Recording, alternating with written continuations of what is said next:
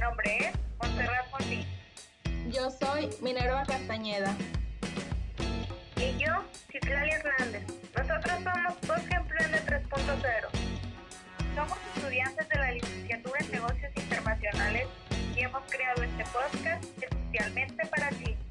En nuestro programa podrán escuchar sobre experiencias y aprendizajes de mujeres de Colima y sus alrededores que han emprendido un negocio.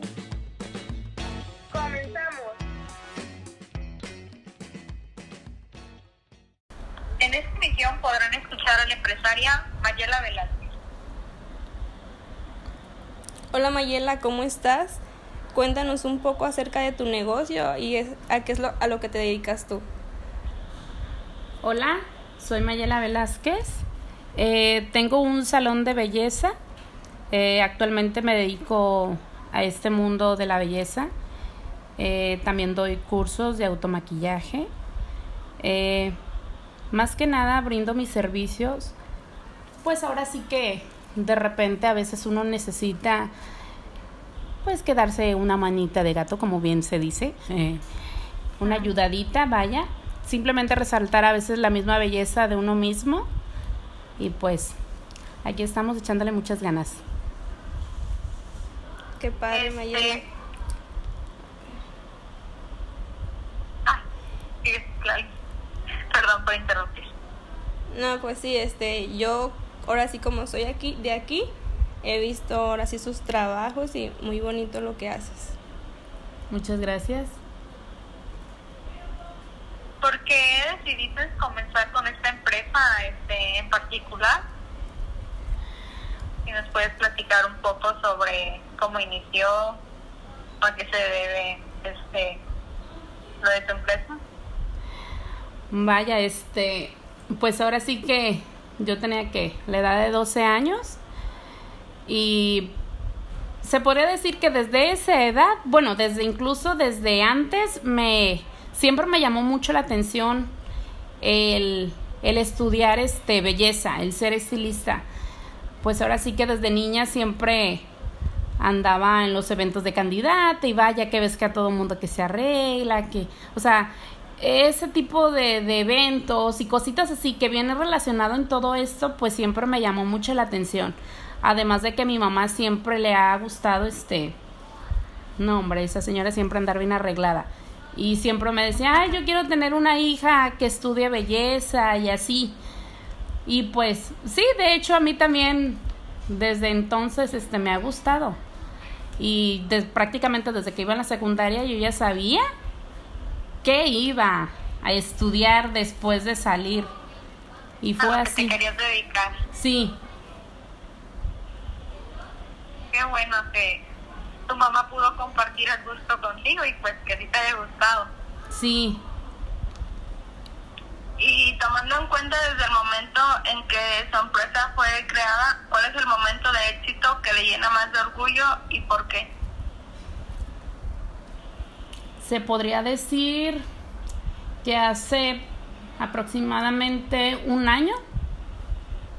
eh, lo que me llena ahorita un poquito más de orgullo porque pues hace un año acabo de inaugurar, se podría decir, este mi salón ya por mí, porque tenía el salón en la casa de mi mamá y ahora ya lo moví al salón, este el salón a ahí en a un lado de mi casa, vaya, pero ya es por mí, por mi esfuerzo, porque me ha costado y ahora sí que sí me llena pues bastante de orgullo porque pues ahora sí que que me estoy desafiando, se podría decir, este y pues me ha costado bastante, pero lo he logrado.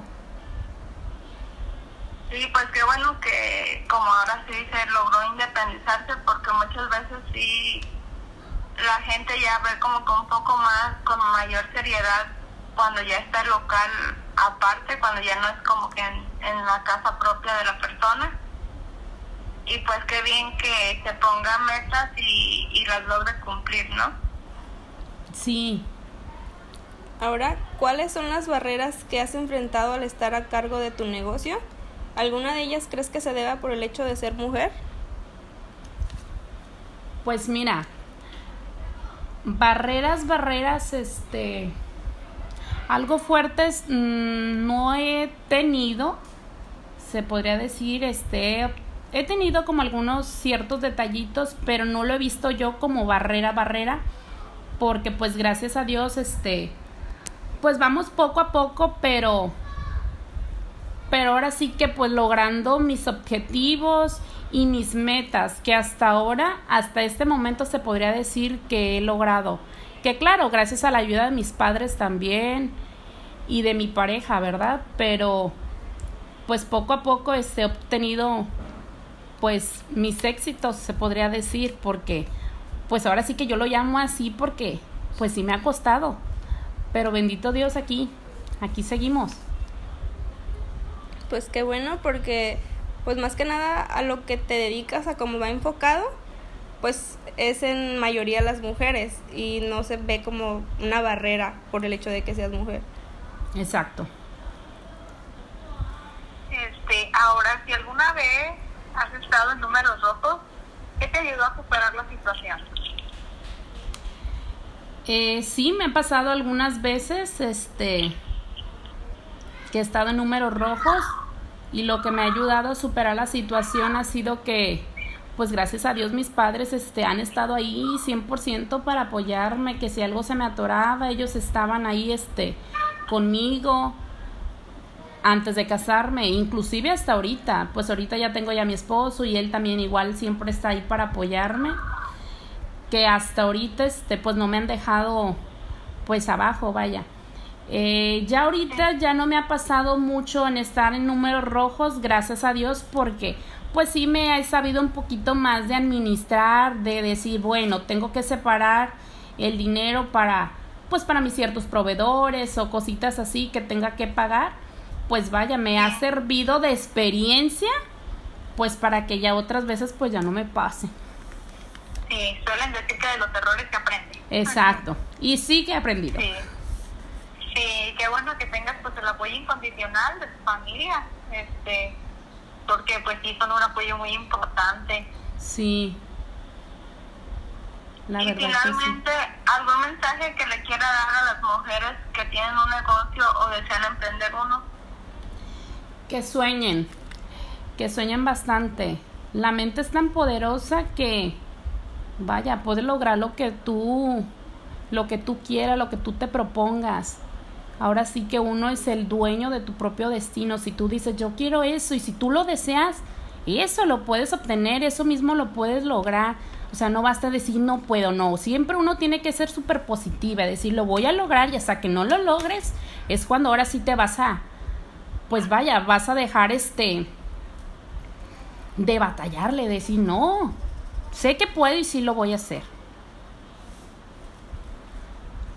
Sí, pues no rendirse es, es un factor importante para al final poder pues alcanzar lo que uno se propone, ¿no? Sí, claro. Este, pues bueno, muchas gracias Mayela por dedicarnos parte de tu tiempo y habernos compartido tu experiencia como mujer emprendedora.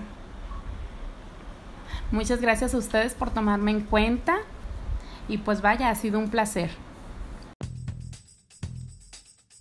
Por llegar hasta el final de este podcast. Recuerden que los podcasts son publicados el primer y tercer miércoles de cada mes. Y no olviden seguirnos en nuestras redes sociales para más contenido. Nos pueden encontrar como Voz Nos vemos en la siguiente emisión.